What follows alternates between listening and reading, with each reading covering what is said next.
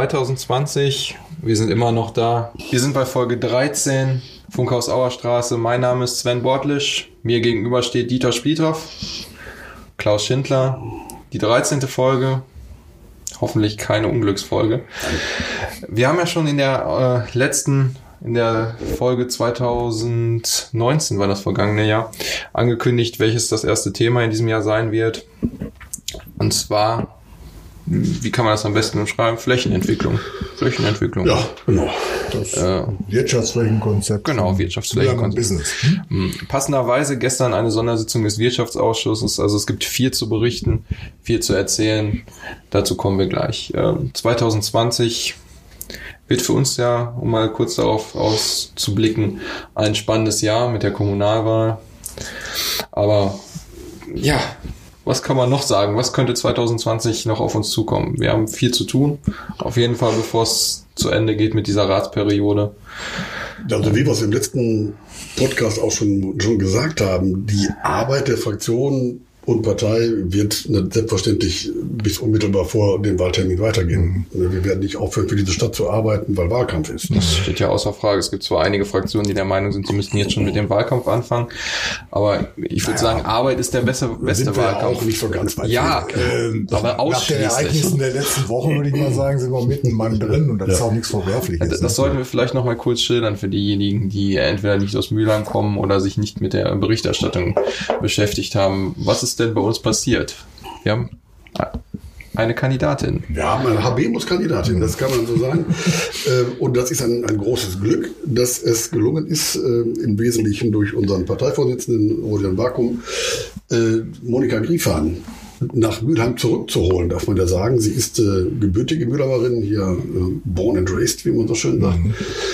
Und dann hat es sie beruflich irgendwann in die große weite Welt verschlagen, war Ministerin in Hannover, ist äh, Gründerin Gerhard von Schröder, Greenpeace, ja. bei äh, Gerd Schröder gearbeitet, äh, war immer wieder auch grüner als so mancher Grüne und ähm, dabei aber immer in der Wolle gefärbte Sozialdemokratin. Mhm.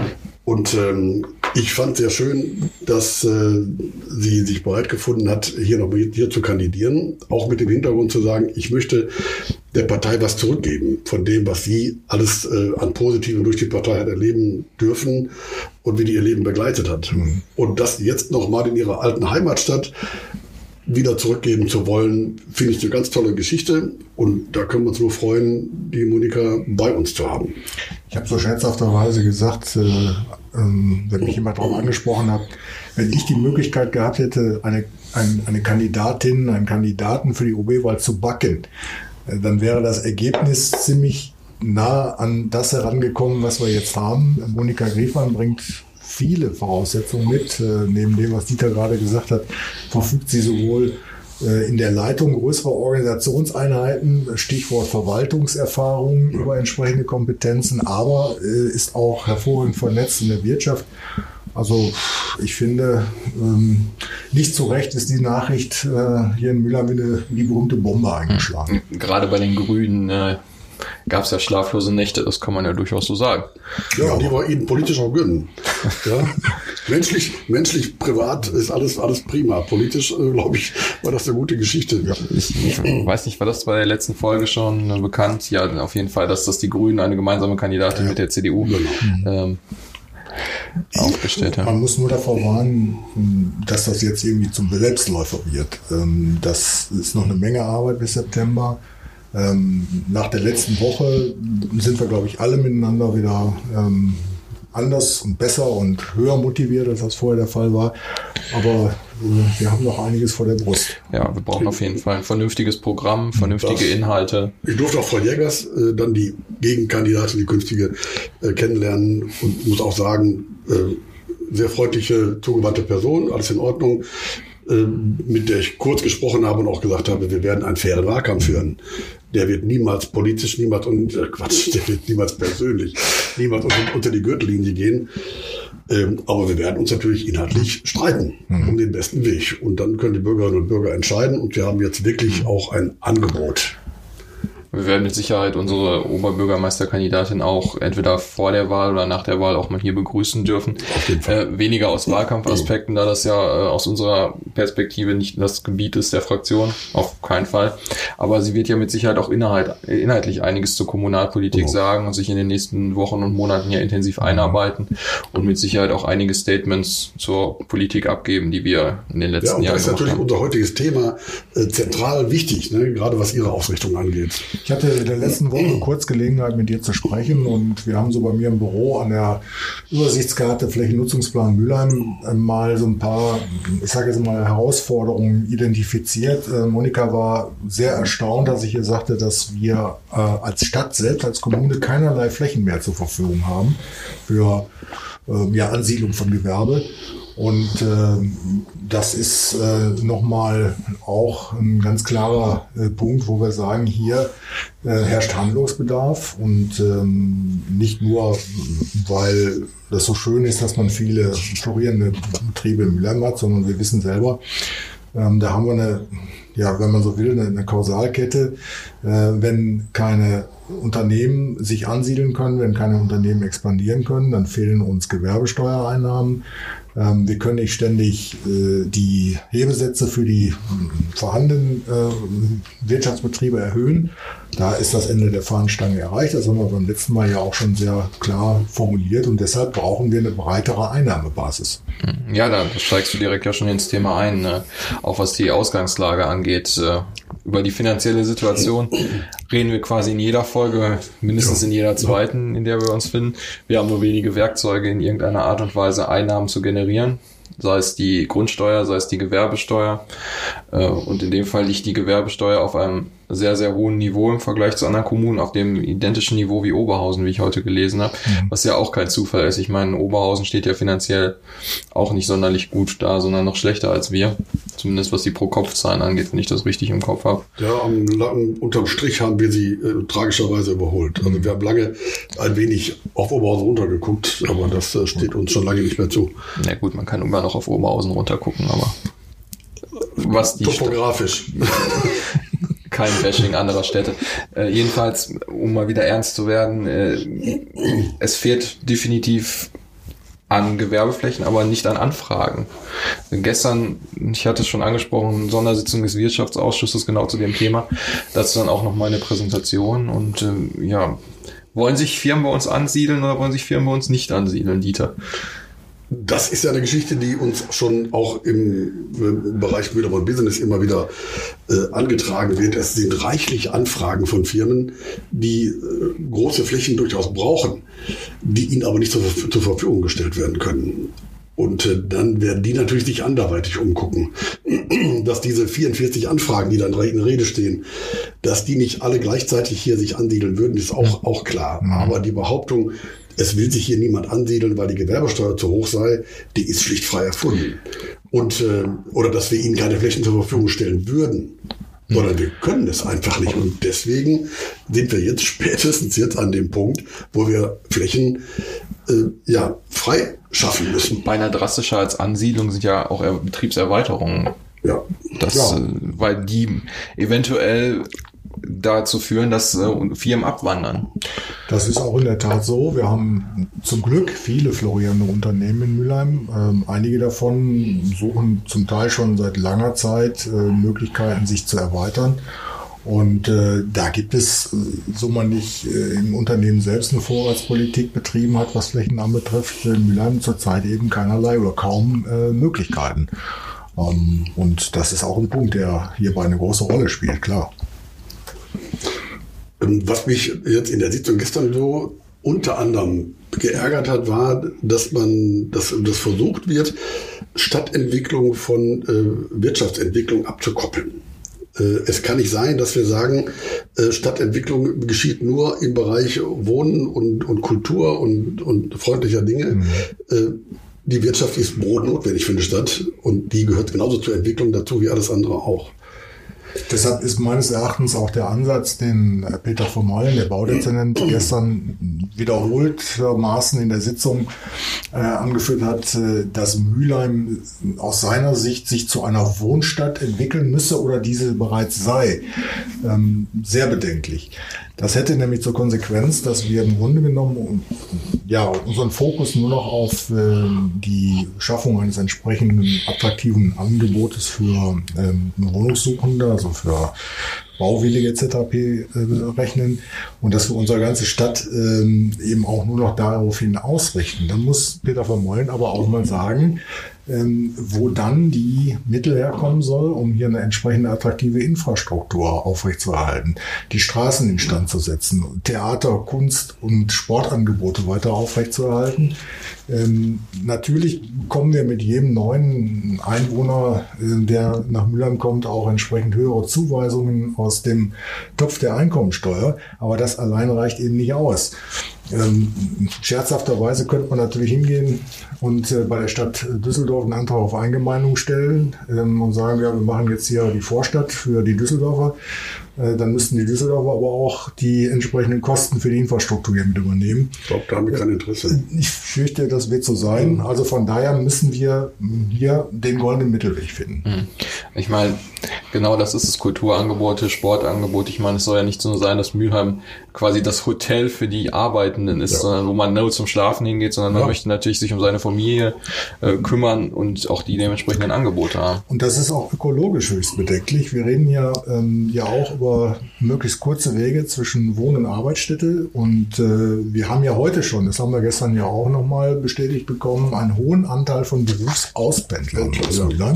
Der auch stark gestiegen ist. Ja, dazu, der ne? Tendenz steigend, ganz klar, ähm, mit all seinen äh, negativen ökologischen Auswirkungen, ne, was Verkehr antrifft. Wenn die alle brav mit dem öffentlichen Nahverkehr oder mit öffentlichen Verkehrsmitteln unterwegs wären, äh, dann wäre das vielleicht noch weniger bedenklich, aber wir kennen ja die Realitäten. Und vor allen Dingen auch der öffentliche Personennahverkehr, wenn er jetzt nicht auf der Schiene in Form der DB oder generell VRR-Angebote gefahren wird, äh, muss ja auch finanziert werden. Und die Kinder müssen ja auch zur Schule. Und Alles wer bezahlt die Schulen? Und, und, und. etc. etc. Ja. Genau das ist es. Das heißt, eine reine Wohnstadt hat auch trotzdem Nachteile, weil man sich um alles kümmern muss. Es fällt nicht auf einmal alles von, einem ab. Gut, ähm, zu der Sitzung gestern nochmal, orientieren wir uns mal so. Ähm, ja, wir haben ja eine, eine ausführliche Darstellung des äh, Gutachters, Gutachters bekommen, das weiß ich gar nicht, das Büro. Ähm, die haben uns das Wirtschaftsflächenkonzept mal gründlich dargestellt und Zahlen geliefert, mhm. an, welchen, an welchen Stellen Mühlheim eigentlich in der Entwicklung, was wirtschaftliche Dinge angeht, steht. Wir sind im Grunde samt und sonders an letzter Stelle. Was Flächenentwicklung geht, angeht, was wirtschaftliche, ähm, ähm, was die Steigerung von äh, Grund nicht Grundsteuer, äh, Gewerbesteuer, Gewerbesteuer mhm. angeht.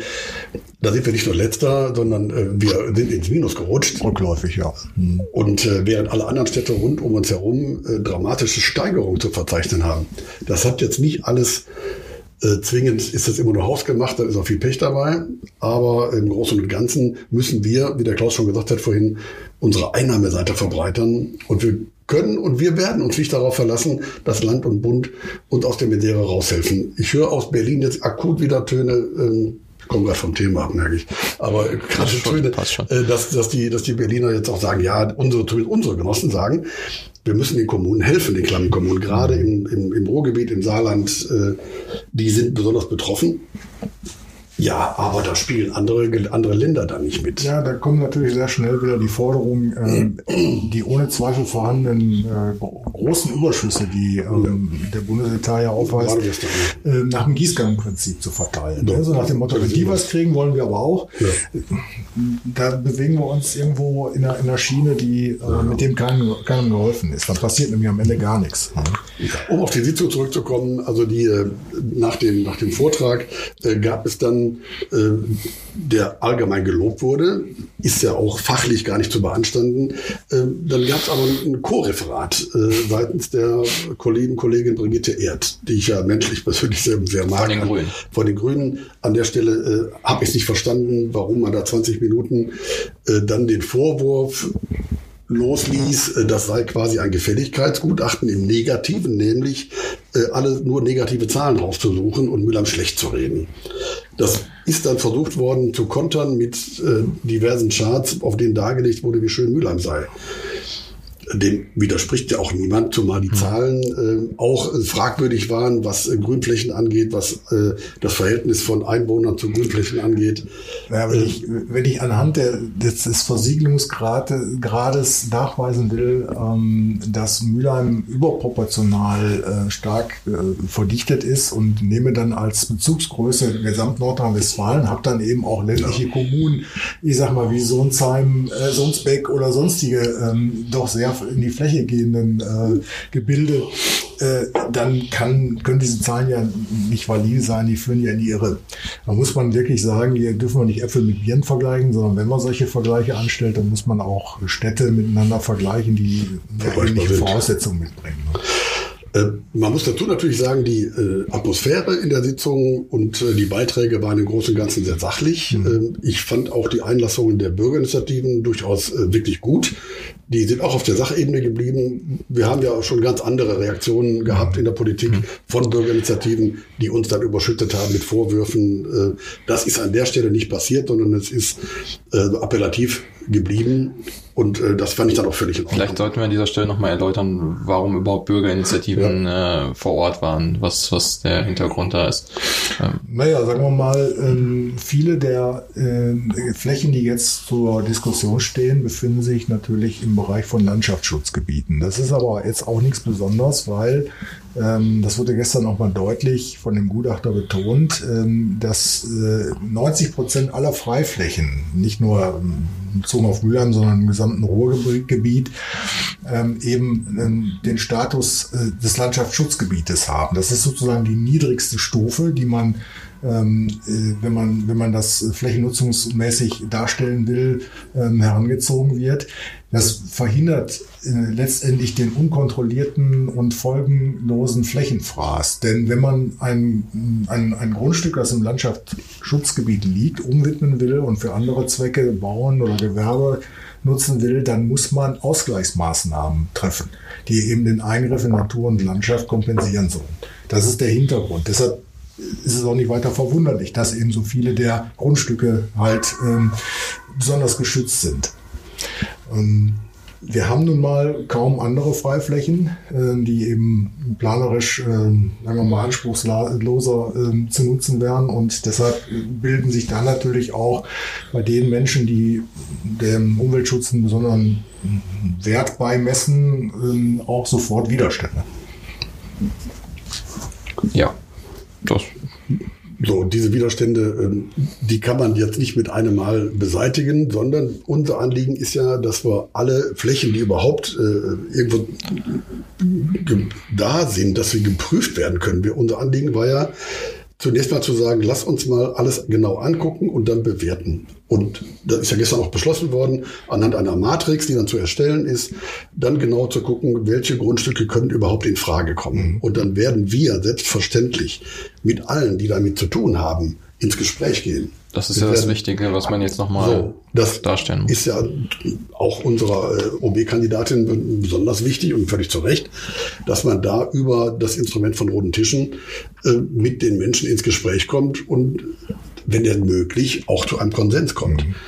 Also das, das kann nicht genau. heißen, dass wir von vornherein die Flinte ins Korn schmeißen und sagen, wir brauchen nichts zu machen, sobald sich der erste Widerstand regt. Das ist ja definitiv ja. das, was man jetzt nochmal festhalten ja. muss. Es ging gestern in der Sitzung nicht darum, direkt Nein. Unternehmen zu finden, die in den nächsten zwei Monaten dort äh, den Bagger anrollen lassen, sondern es ging erstmal darum zu untersuchen und dann den Auftrag zur genau, Untersuchung zu erteilen. Ne? Ja, genau. den Auftrag zur mhm. Untersuchung zu erteilen, damit man Fakten hat, um das anschließend zu bewerten.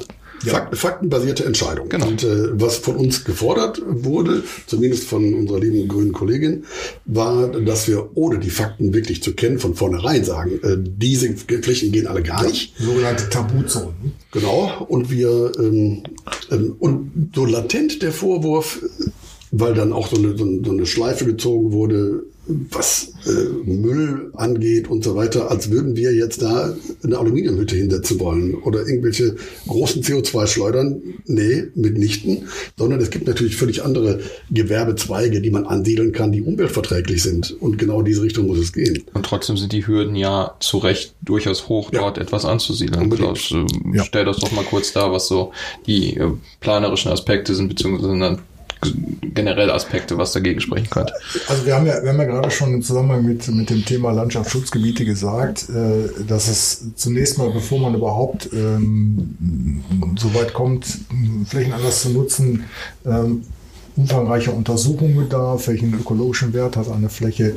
Dann geht es darum, eine Umweltverträglichkeitsprüfung zu machen. Es müssen Aspekte wie die Entwässerungsproblematik geprüft werden. Ähm, also verträgt eigentlich ähm, ein, ein Quartier noch weitere äh, Einleitungen von Abwasser, also in die Kanalisation, beziehungsweise führt die Versiegelung, die weitere Versiegelung zu Problemen beim Niederschlagswasser, Überschwemmungen und so weiter und so fort. Ähm, Es wird eine Artenschutzprüfung gemacht, also gibt es dort seltene schützenswerte Tierarten und, und, und. Und dann muss man eine Abwägung treffen. Ähm, wenn man sagt, okay, eine Bebauung führt zu so und so äh, negativen Auswirkungen auf Natur und Landschaft, äh, kann man das durch Kompensationsmaßnahmen ausgleichen. Ähm, Im Regelfall ist das so. Wenn das nicht klappt, dann ist auch so ein Bauleitplanverfahren einzustellen. Das heißt, da kann man auch nichts machen, dann bleibt es halt so. Ähm, jetzt muss man nur aufpassen, dass man nicht unterstellt, dass äh, jede Ansiedlung von Gewerbe auch sofort zu einer Beeinträchtigung, negativen Beeinträchtigung der Ökologie führt. Es wurden gestern noch ein paar Beispiele gezeigt in der Sitzung dass äh, moderne, nachhaltige, unter ökologischen Gesichtspunkten optimierte Gewerbeflächen heute am Ende sogar zu einer Verbesserung der Ökobilanz führen können. Ähm, wenn man nämlich zum Beispiel vorher einen Acker hat, ähm, auf dem ja intensive Landwirtschaft betrieben wird und man widmet den zu einem modernen Gewerbegebiet um, dann kann da am Ende für die Umwelt sogar noch was Positives bei rauskommen. Vielleicht noch ein Punkt in dem Zusammenhang, weil das auch so ein zentraler ähm, äh, Aspekt war. Warum geht er denn nicht hin und aktiviert erstmal die Flächen, die Gewerbeflächen, Industrie, Brachen, ähm, die ja in Mülheim schon vorhanden seien und nutzt die erstmal? Wieder vielleicht kannst du noch mal kurz was dazu sagen. Ja, da sind ja Flächen beispielsweise die äh, Fläche in Bruch von Tengelmann zum Beispiel. Äh, zweite wäre, boah, ich mal gerade das Pferd, die zweite große. Ja, Mannesmann. Äh, Mannesmann. Ma- Mannesmann, genau. Siemens, das sind, Mannesmann, das sind riesen, riesen Flächen, die uns aber nicht gehören. Äh, da können wir natürlich, und das ist wichtig, mit den jeweiligen Besitzern ins Gespräch gehen, wo es denn irgendwie möglich ist, um gucken, was wir für unsere Stadt da rausholen können. Aber Zugriff haben wir da nicht. Wenn die zum Beispiel sagen, was der Mannesmann lange gesagt hat, wir wollen diese Flächen vorhalten, weil wir noch gar nicht wissen, wie unser Betrieb in Mülheim sich entwickeln wird. Wir haben gar kein Interesse zu verkaufen. Ja, dann haben wir da keine Chance. Wenn die Tengelmänner sagen, ja, unser Gelände wollen wir mit Wohnbebauung versorgen, dann haben wir auch wenig Chancen. Wir müssen mit denen im Gespräch bleiben, gucken, wenn ja, welche Wohnbebauung kann da hinkommen. Aber das hat am Ende auch immer damit zu tun, welche Rendite kann so ein Unternehmen da rausschlagen und die werden nicht äh, da Gewerbeflächen hinsetzen, von denen sie nichts haben. Enteignen. Einfach enteignen. Ja, Ja, Ich meine, das sind Stimmen. So einen Ansatz hat Peter Beitz von der FDP gestern verfolgt. Äh, ja, nicht ganz ernst gemeint, gerade aus der liberalen Ecke kann sowas ja nicht mit Ernsthaftigkeit betrieben werden. Ähm, aber der sagt auch, ja, da muss man denen sozusagen auf die Bude rücken und sagen, das macht er jetzt aber mal so. Ja, also, Ja, mal sagen, viel. Spaß dabei. Ne?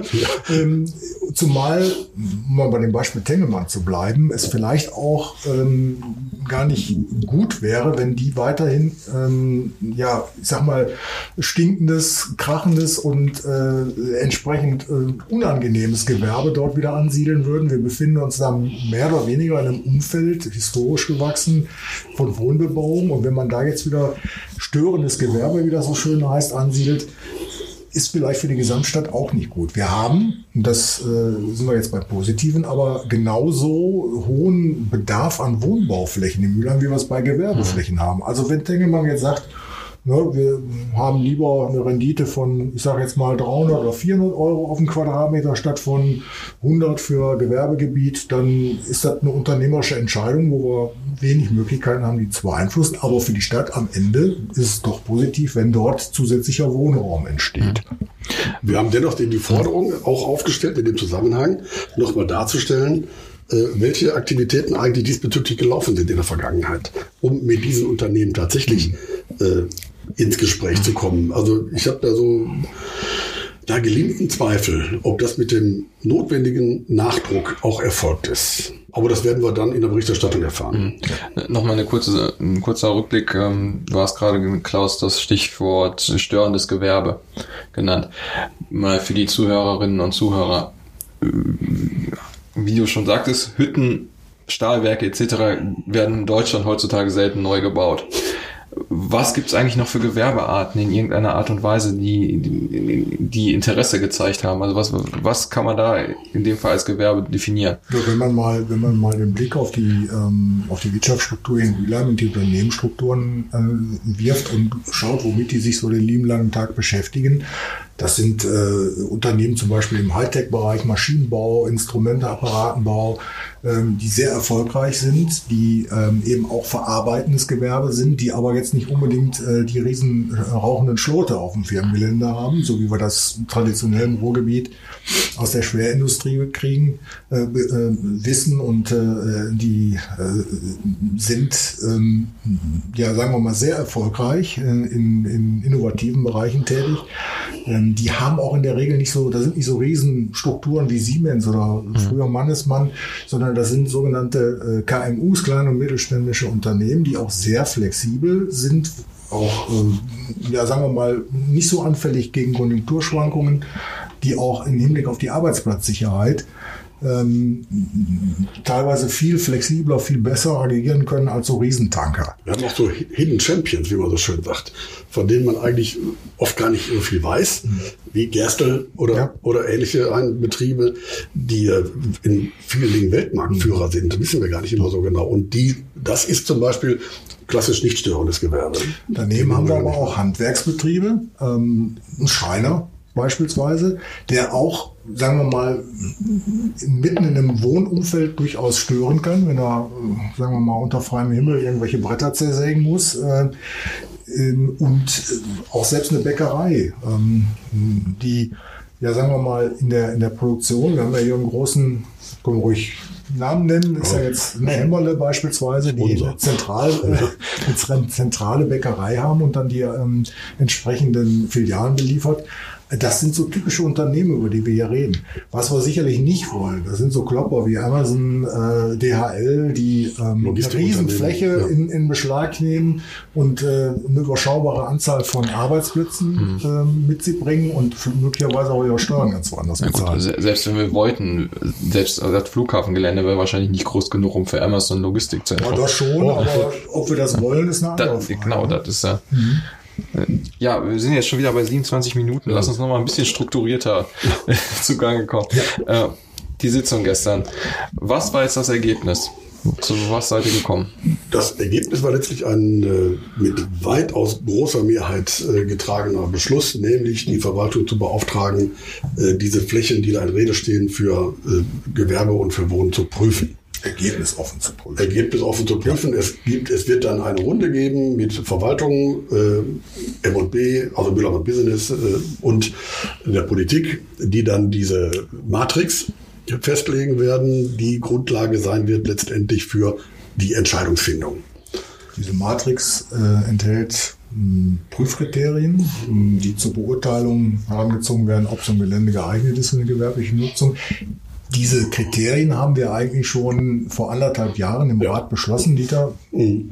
Ja, da gab es ja schon die alte Vorlage Mitte 2018, als wir ja unterm Strich mit den vielen Grundstücken gescheitert sind, die uns dann von der Liste gestimmt wurden, weil ja, die Mehrheit des Rates häufig äh, zwar den Mund gespitzt, aber nicht gepfiffen hat. Also letztendlich hat man sich nicht getraut, an die Flächen ranzugehen. Mhm. Und in dieser Vorlage standen bereits diese äh, äh, Parameter eigentlich drin. Genau. Die fließen jetzt in diese Matrix, die wir ähm, gestern mitbeschlossen haben, also als Beurteilungsgrundlage mit ein. Ähm, ja, und wir kommen, glaube ich, hier am Ende zu einem vernünftigen Ergebnis. Ähm, dass wir da am Ende immer alle beruhigen werden, die jetzt gestern ähm, äh, ja, auch, nee, emotional, doch, es war teilweise emotional, ja. aber es war jetzt nicht so, dass es äh, polemisch wurde, nicht, nicht. diskutiert haben. Mhm. Das ist auch klar. Aus dem Bauch heraus würde ich auch von den Grundstücken, die da aufgeführt sind, von vornherein sagen, na, ob das am Ende was, was wird, da habe ich doch mal einen erheblichen ja, Zweifel. Ja, ja. aber wir müssen da einfach an der Stelle äh, auch sagen, okay, man muss es zumindest mal geprüft haben, um zu wissen, warum etwas nicht geht. Und das Gute, das Gute wird sein, dass man dann irgendwann sagen kann, dann ist der Deckel aber auch drauf. Ja. Jetzt gab es schon den Vorwurf auch von Seiten der von, von Bürgerinitiativen, ja, ihr habt aber doch schon 1980 hm. das alles ist doch schon mal geprüft worden und verworfen. Jetzt sind wir aber 40 Jahre weiter. Also wir müssen trotzdem noch mal gucken, weil die Situation in Mühlheim auch eine andere ist. Und unter diesem neuen Licht schauen wir uns das Ganze noch mal an. Wenn dann am Ende dabei rauskommt, es geht nicht, dann lassen wir das. Dann haben wir jetzt gestern die perfekte Grundlage geschaffen, damit unser Planungsdezernent Peter Vermoyen in Klammern CDU hervorragende Arbeit liefern kann. Ja, ich sag doch mal, äh, was ich am Ende auch gefordert habe, ähm, nämlich, dass wir eine abgestimmte Verwaltungsmeinung brauchen und es nicht sein kann, dass äh, ein Teil der städtischen Verwaltung, auch wenn es eine Gesellschaft ist, ähm, Standpunkt A vertritt und äh, der Planungsdezernent Standpunkt B. Äh, so können wir politisch auch nicht arbeiten. Tut er das? Das, hat, er, das hat, hat, er deutlich getan. Was intern sein gutes Recht ist. Ich erwarte aber äh, von der Stadtspitze, dass die eine abgestimmte Verwaltungsmeinung haben. Ähm, weil letztendlich am Ende entscheidet die Politik, das ist keine Frage. Mhm. Aber dass die uns für diesen beiden Standpunkten einfach da so stehen lassen, finde ich sehr gewagt. Peter Vermoin. Ähm, wir hatten ja, seine Meinung war, äh, wir müssen zu einer Schlafstadt, Schlafstadt werden und ja. generell vertritt er immer noch die Meinung, dass wir zu, dass wir eigentlich Grundstücke genug haben oder hat sich das mittlerweile bei ihm geändert? Er hat, er hat gestern nochmal anklingen lassen, dass er immer noch skeptisch ist, was äh, den tatsächlichen Bedarf an Gewerbeflächen, an zusätzlichen Gewerbeflächen anbetrifft. Das hat er schon vor zwei oder drei Jahren ähm, behauptet. Äh, ich sag mal, in den Kreisen und bei den Gruppen, die sich äh, tagtäglich mit Wirtschaftsfragen auseinandersetzen, hat er da nur ein müdes Lächeln für geerntet. Äh, teilweise waren die Reaktionen auch ein bisschen heftiger. Ähm, wenn man sich mit Vertretern der Wirtschaft unterhält, dann haben die ein ganz anderes Bild vom Müllermer Markt. Ähm, trotz, wenn wir das brauchen das nicht wiederholen, der sicherlich sehr hohen äh, Gewerbesteuerhebesätze, die wir hier haben, ähm, ist Müller nach wie vor auch ein attraktiver Wirtschaftsstandort und eben nicht oh. nur ein attraktiver Wohnstandort. Ähm, deshalb auch der Vorwurf, wir würden Müller schlecht reden, der geht ins Leere. Wir haben allerdings, wir laufen große Gefahr, dass wir den Anschluss verpassen. Und das ist eben der ja, wenn man so will, auch der besondere Anlass dieser Übung, zu sagen, wie können wir den Standort hier weiter stärken. Meine, meine, Wahrnehmung äh, derer, die in der Müllheimer Wirtschaft äh, die Wirtschaft machen, ist die, dass die, äh, und jetzt werde ich mal parteipolitisch, dass die bei uns eher die Wirtschaftskompetenz sehen, äh, ohne dass wir jetzt der Wirtschaft blind hinterherlaufen würden. Aber ähm, das muss ein vernünftiges Zusammenwirken sein von Wirtschaftsinteressen äh, und, und politischen Interessen genau. auf allen Ebenen.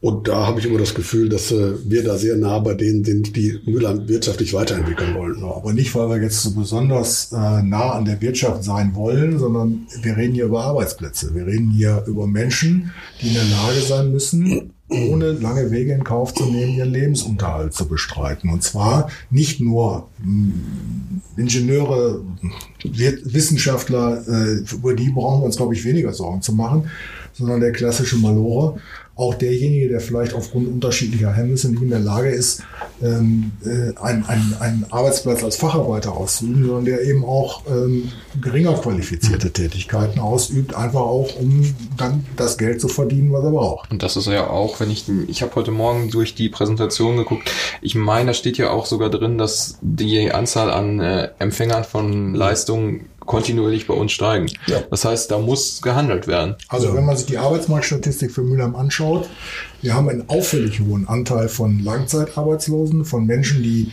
äh, geringer qualifiziert sind. Und da unterscheiden wir uns auch von vielen anderen Ruhrgebietskommunen. Und das ist auch ein Fingerzeig, äh, dass an der Stelle eben auch etwas passieren muss. Und jeder Einzelne, der aus dieser Langzeitarbeitslosigkeit geholt werden kann, ist es wert, sich anzustrengen. Und da sind wir auch und bleiben Sozialdemokraten, dass wir mal für die Menschen in allererster Linie da sind. Äh, es wird schwierig genug und wir werden, wir werden nicht mehr äh, sehr kurzfristig diese ganzen Menschen in Arbeit bringen. Aber es ist unsere verdammte Pflicht und Schuldigkeit, alles zu tun, dass es möglich wird. Das ist ja eigentlich an sich schon ein schönes Schlusswort, aber trotzdem mal, vielleicht interessiert es noch einige Leute, über welchen Zeitraum reden wir denn jetzt? Wann werden die Prüfungen beendet sein? Wann geht es weiter? Also im Schluss steht jetzt schnellstmöglich. Das stand vorher Ende 2020. Aber der Druck, äh, den wir politisch machen, der ist hoch. Und äh, ich gehe mal davon aus, dass wir im ersten Halbjahr weiterkommen. Das ist jetzt ein bisschen steil, aber wie gesagt, die Formulierung im Antrag und in dem Beschluss ist ganz klar schnellstmöglich und das heißt eben nicht Ende 2020. Und äh, dann schauen wir mal, wie wir da weiterkommen. Wichtig war, dass wir gestern diesen Schritt gegangen sind. Mhm. Und nicht wieder Verzögerungstaktik äh, gemacht haben im Sinne von, äh, wie das beantragt wurde, Beratungsbedarf. Also wir haben für einen, äh, äh, für einen Prüfungsauftrag keinen Beratungsbedarf. Der ist absurd ne? sondern Beratungsbedarf haben wir spätestens dann, wenn die Fakten am Tisch liegen. Und vor allem würde ja 2020, Ende 2020 ja auch bedeuten, dass sich ein neuer Rat nochmal mit dem Thema beschäftigen müsste, eventuell neue Stadtverordnete, alle nochmal einarbeiten. Aber einig, auf jeden Fall ja, würde es den Prozess unnötig ich, verlängern. Das wird sowieso passieren, ja. aber es würde den Prozess unnötig verlängern, das ja. ist richtig. Ja. Ja. ja. Also es wurde was getan. Oh ja, glaube, das war gestern ein ganz wichtiger Schritt und deswegen haben wir den auch äh, konsequent vollzogen. Ja, sollten wir in Zukunft hier das alles nochmal aufgreifen und gucken, wo und wann der erste Bagger an welcher Stelle rollt. Das wird ohnehin noch dauern, bis diese Verfahren laufen, aber wie sagt der Chinese, der längste Weg beginnt mit dem ersten Schritt. Ja, denn, also das kann ich fast nicht überbieten, also das ist wunderbar. Ja, dann äh, war das jetzt auch schon wieder 36 30 Minuten lang die 13. Folge Funkhaus Auerstraße. Klaus Schindler, Dieter Spliethoff, Sven Bortlisch, Jetzt wollte ich sagen, und ich, aber ich bin nicht. hast, hast du deinen Bruder mitgebracht? ja, mein nicht vorhandenen Bruder. Ja, das äh, habe ich jetzt ja, verkackt. Ein, ähm, ist noch da. Ja, vielen Dank fürs Zuhören auf jeden genau. Fall. Ja. Ähm, gerne wie immer Feedback bei Facebook, auf unserem Blog zu Überall. dem. Und für alle noch einen guten Start. Genau. Äh, ein glückliches, gesundes neues Jahr. So Gesundheit, Gesundheit, Gesundheit. All das. Möge der Weg gut werden. Ja, bis zur nächsten Folge. Wir melden uns. Tschüss.